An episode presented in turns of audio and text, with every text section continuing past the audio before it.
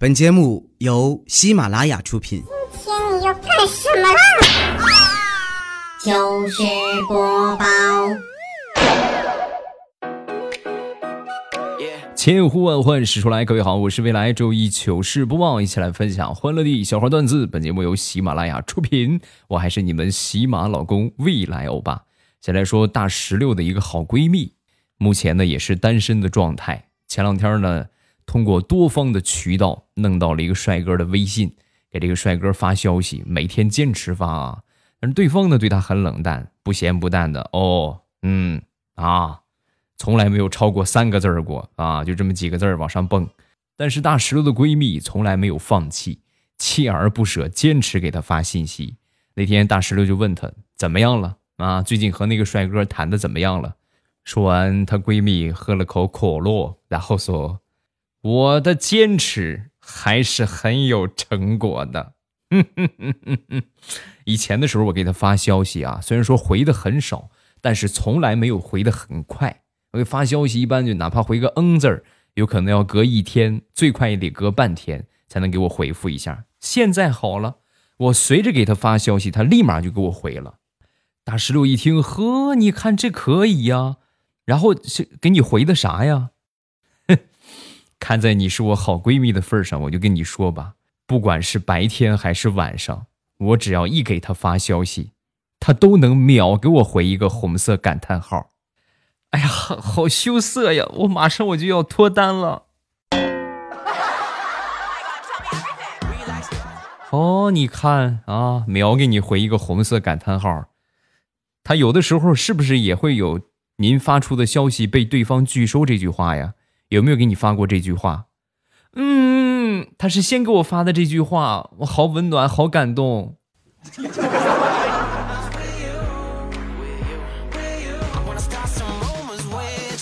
说说大石榴之前学车，和他们几个好姐妹一块儿去的。报的一个教练啊，找的一个教练，一共是五个人吧，分到一个班，都是这一个教练来带。刚分班的时候，哎呦，别的教练馋坏了，你瞅瞅，你看看，艳福不浅，一车都是美女啊。教练呢，一开始心里边也美滋滋，但是练了一个星期的车之后啊，接近崩溃，因为没有一个人能分得清油门和刹车，就是咱就别说转方向什么，就什么。挂几档这样的问题，就是油门刹车都还分不清楚啊！一个星期这个都没学会，最后把教练气的直接从车上就跳下来了啊！跳车了，直接跳车之后拿起手机给驾校领导打电话啊，大声咆哮：“我没得罪你们吧？啊，给我安排这么一车子学员是什么意思啊？就看他们这个学习程度，校长，我给你表个态，十年之内能拿到驾照算我输。”好吗？一个星期油门刹车都还分不清，这还学什么车呀？学车。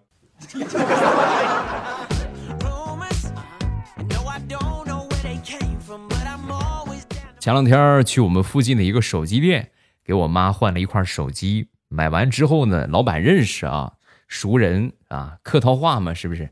哎呀，你看这都认识是不是？不要钱了，不要钱了。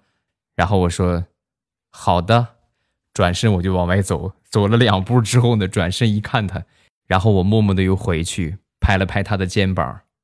怎么样，兄弟？刺激吗？我就问你刺不刺激？你还真别说，还真有一种三观崩塌的感觉。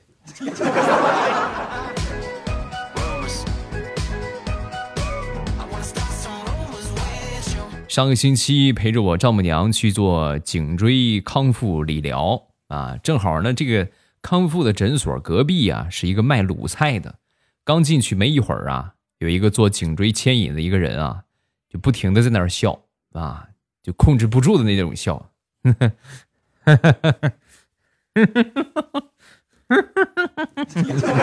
越小声越大，把我们都笑毛了啊，根本停不下来了。而这个大夫看着他。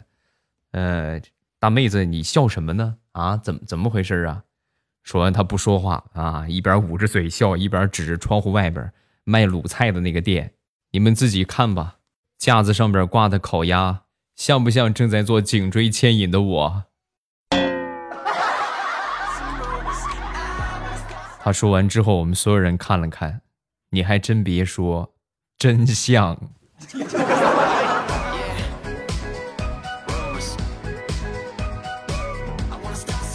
表哥是一个退伍军人，当时在参军的时候啊，三个月集训嘛，由这个排长带领。啊，那天中间休息，排长啊就问大家：“你说一说吧，同志们，说一说你们为什么参军？说什么的都有，但是无非就那么几个大样，对吧？什么报效国家呀、建功立业呀，等等等等。唯独我表哥华丽丽的回了两个字儿：减肥。”排长当时笑的都不行了，嗯。整个排里就数你是个实在人呢。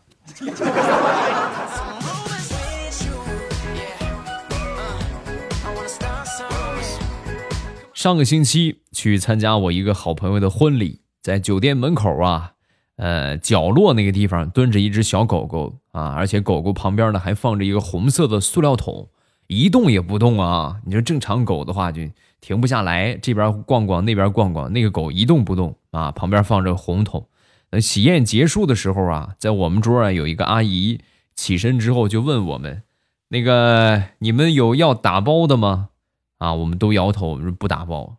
说完，阿姨就说：“好嘞，那我就不客气了啊。”然后从兜里摸出一个哨子，嘟，哨声一响，从门外跑进来一只小狗，嘴里叼着一个红色的桶。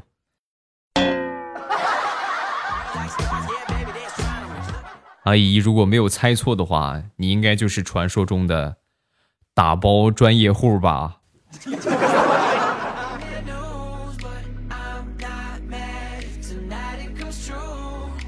昨天晚上临睡之前，我就问我媳妇儿：“我说媳妇儿，洗手间的灯你是不是没关啊？这么亮，你赶紧去把它关了它吧。”啊！说完，我媳妇就说：“关了呀，关了。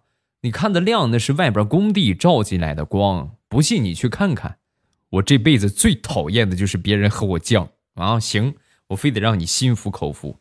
然后我就起来，起来之后呢，我就上厕所一看，果然是他没关灯。我说你你你自己过来看看来，你看看，你就是厕所的灯没关，还工地照进来的光，你这净给自己找借口。说完，我媳妇儿说：“好的，老公，我知道错了，那你把灯关上吧。”谢谢老公。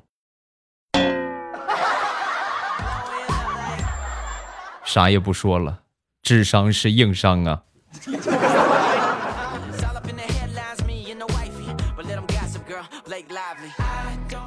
自从大苹果结了婚之后，每天跟我们显摆她老公，哎呦，就她老公就美的不行了。尤其是啊，就是买礼物这一块儿，是吧？天天就跟我们啊冷嘲热讽，哎呦，真是不明白，你说这好多男男朋友的眼光不好，买不到心仪的礼物。我男朋友的眼光就特别好，尤其是给我买的化妆品和皮衣服，哎呦，可配我的肤色了，真的。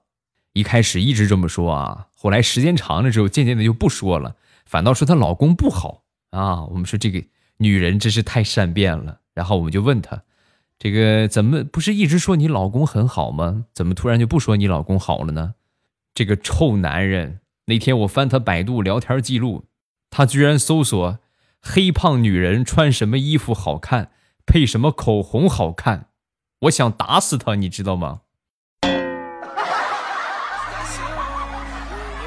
你看，这就是你的不对了吗？你老公对你的认识很正确呀，描述也很到位，没毛病啊。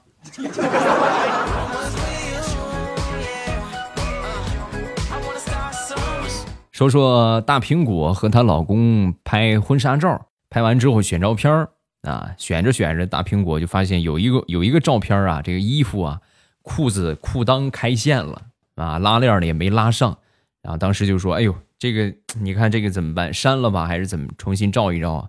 然后这个摄影师就说：“没事，没关系，这个这个很简单，后期都可以修，这都可以修的啊。”说完，大苹果很羞涩的问道。啊，修是怎么修啊？是打马赛克吗？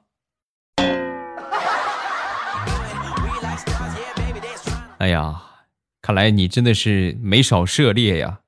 不过这个和那个不一样啊，那是视频，这个是图片啊。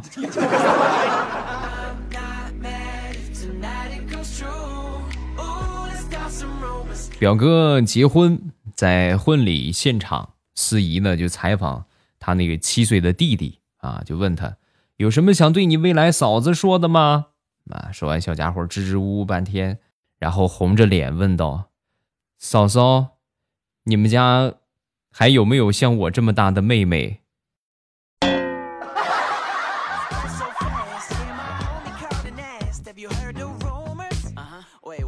再说参加另外一个朋友的婚礼啊，来到这个婚礼的现场啊，一般来说都是新郎和新娘在门口迎宾啊。当时我就看这个新娘啊，挺着个肚子站在门口，当时就想，你看这是这个节奏，这好像是先上车后补票的节奏啊。然后我就对这个新郎就说：“我说这熟人嘛，你看啊，行啊，哥们儿，动作够快的呀啊。”然后新郎听完之后很严肃的说。哎，哥，你误会了，她不是怀孕了，她就是胖的。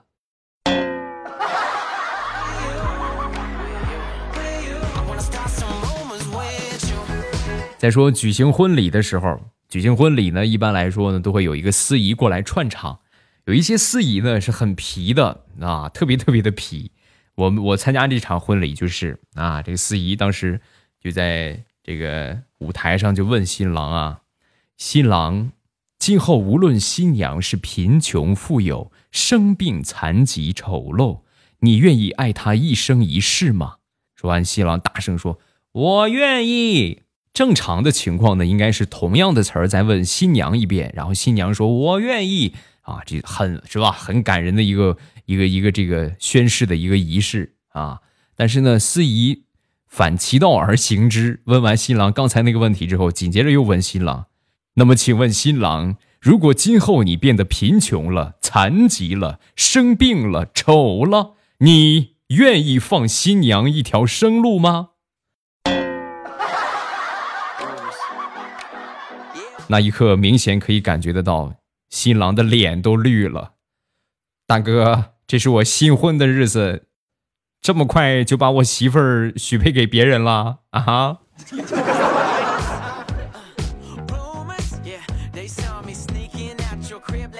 作为一个已婚的老男人（括弧未来欧巴），对，也就是我，每次节目呢都会给你们传授一些这个婚后生活的小秘诀，还有小经验啊。今天我们要分享到的是才艺，在结婚之前，你可以跟你的媳妇儿秀任何的才艺，所有的才艺都可以跟她秀，唯独一样，厨艺千万不要跟她秀，不要问我为什么。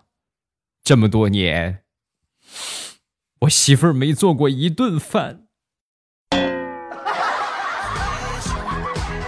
你们能想象每天忙完回到家，媳妇儿已经去菜市场准备好她想吃的食材，放到厨房等你开火的场景吗？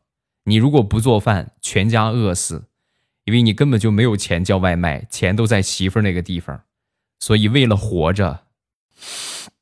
我只能忍气吞声的做了这么多年的饭，心塞呀！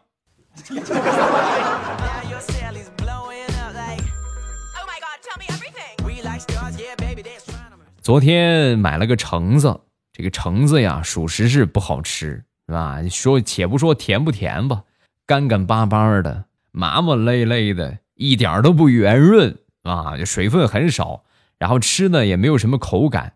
然后呢，吃了一口之后呢，我就直接给我媳妇儿了啊！我媳妇儿正好正在玩游戏啊，她顾不上，拿了一个给她放嘴里啊，嘎吱嘎吱嘎吱嚼嚼。吃完之后呢，就问我：“哎，老公，你从哪儿买的馒头？橙子味儿的哎。”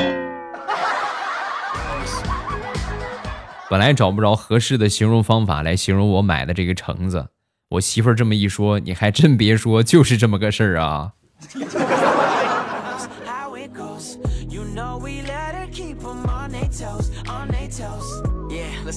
平时和媳妇儿出门啊，都是小心翼翼的，尤其是身边有别的异性的时候。给你们举一个例子啊，那天呢，我和我媳妇儿去逛商场，我们俩进了电梯之后啊，又进来一个美女。你们是不知道我们家教有多严呢？就只要在外边，我不能看任何的异性。只要我这个眼睛放到任何一个女性的身上，超过两秒钟，我媳妇儿腾就是一脚。所以为了避免误会呢，我就把眼睛闭上。哎，我就不看，我就把眼睛闭上。两秒钟之后，我媳妇儿在我身后冷冷的说：“干啥呢，老公？闭着眼睛闻美女身上的香味儿呢？好闻吗？啊？” 做男人难。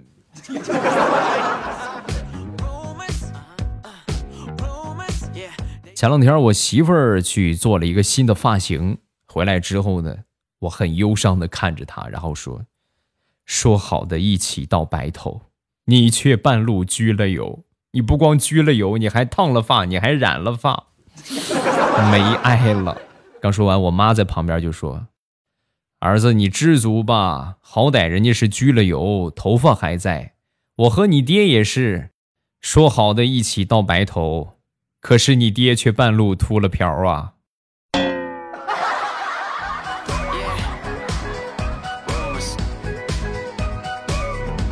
上个月，好朋友捡到了一只八哥，啊，在在院里捡到的啊，自己飞进来的，然后也不怎么善飞了啊，因为可能是被养时间长了。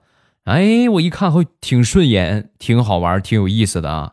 特意买了一个鸟笼，然后呢还有鸟粮啊，把它这个鸟啊放到笼子里边，每天逗小鸟说话。但是呢，很尴尬的事情是啥呢？就是不管他教它什么，这个鸟只会说一句话，就是“你大爷的”，啊，就是不管说啥都是“你大爷的”。那天跟我说了这个苦恼。我不可能吧？这个鸟这都可以教啊，哪有这么顽固不化的？你看我的，是吧？然后我去给它训练了一下午，最后我就跟我朋友说：“我说这个鸟啊，呃，我劝你还是放弃吧。”我就教了它这么一下午，我现在满脑子就只有一个想法，我要把它烧烤了。刚说完，鸟笼那边又说话了：“你大爷的！你大爷的！”别拦着我，我要烤了他。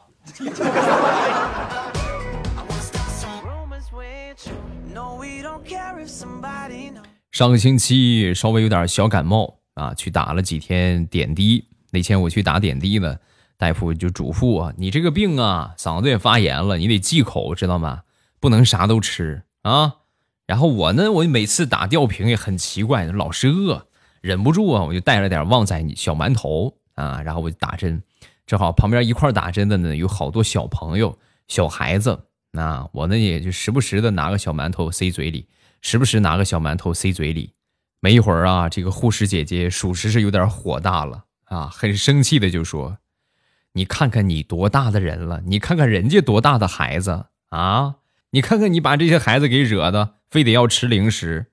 你要再这么不听话，我叫家长了，我把你媳妇儿喊过来。”顺便烧上他的搓衣板听不听话啊？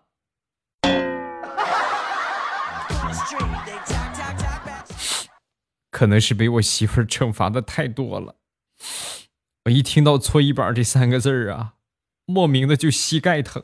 我说护士小姐姐，我错了，好吧，我不敢了啊，我再也不敢了，我不吃了还不行吗？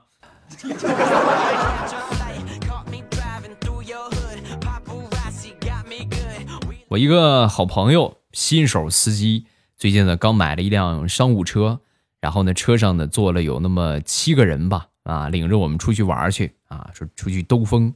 上车之后啊都很紧张，因为都知道他是新手啊，颤颤巍巍的都不敢坐实了。溜了一圈，返回目的地的时候，溜了一圈啊，溜了一圈，准备回家的时候，这哥们问了我们一句啊。因为溜了这一圈啊，我们属实是更心惊胆战了。我的天，这个开车的水平你也敢上路啊？一车的人啊，一车的人都吓坏了。往回走的时候就问我们，怎么样？咱们是快点回去还是慢点回去？说完，我们七个人异口同声的说：“我们希望活着回去。”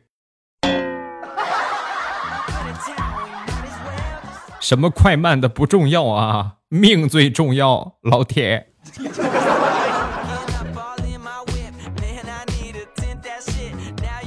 欧了，欢乐的笑话咱们分享完了。各位喜欢未来的节目，不要忘了添加我的微博和微信。我的微博叫老大是未来，我的微信号是未来欧巴的全拼。有什么想说的，都可以微博圈我或者微信给我发消息。你被念到的几率百分之九十九点九九九九九九九九九九九九九啊！我们来看评论，首先来看第一个，丫丫。欧巴听了你三年的节目，很喜欢你的节目。最近情绪低落，谈了十年的男朋友已经在商量婚事了，结果还是谈崩了，心里边很难过。只有听着你的节目才能入睡。谢谢你的节目，否则真不知道该怎么办。谈恋爱和结婚呢还是有区别的啊。嗯，有一些东西呢，应该提早的就去说。那我建议就是最好一结婚的时候就先说开。然后你们就是，如果说都接受不了的话，就连谈不会再谈了。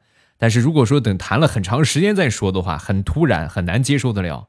但是不管怎样，就是还是往好处去努力嘛，对不对啊？这个东西也不是说定死了的，是吧？规定就是什么样，没有规定啊，都是可以商量着来的啊。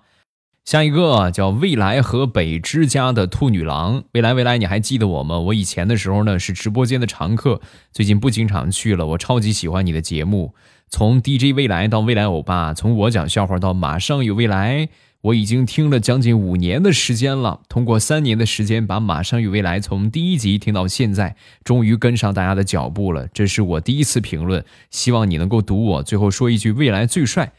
熟悉这个朋友很熟悉啊，因为经常可以在直播间看到。想让我眼熟你们的最快速的方法就是来听直播。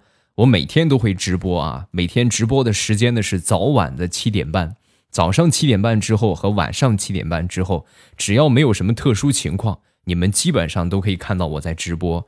收听直播的方法呢，就是把我点上关注啊。目前你们看到未来欧巴，如果还没有点关注的话，点上关注。然后录播节目呢是每周一、三、五更新，想不错过我的录播的笑话段子呢，记得把《马上有未来》这个专辑啊，一个亿播放的这个专辑啊，点一下订阅，这样我录播节目更新，包括我直播开始，你们都可以点左上角的订阅啊，点一下那个订阅，就可以看到这个我在直播中或者是节目更新了，你们就不会错过了啊。好，今天节目咱们就结束，礼拜三马上有未来，不见不散。么么哒！喜马拉雅，听我想听。